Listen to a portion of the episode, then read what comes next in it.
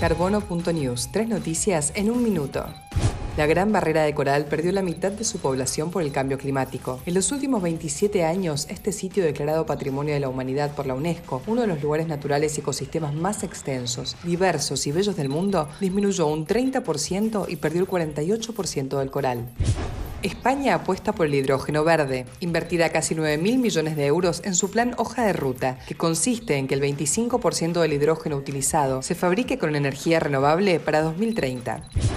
Votar en Spanglish por un futuro sustentable. La comunidad hispanoparlante en Estados Unidos, con la campaña Vote Like Madre, promueve el armado de un plan de votación estrictamente vinculado con la sustentabilidad ambiental. Son las promesas de las madres a sus propios hijos de comprometerse a votar en contra del cambio climático.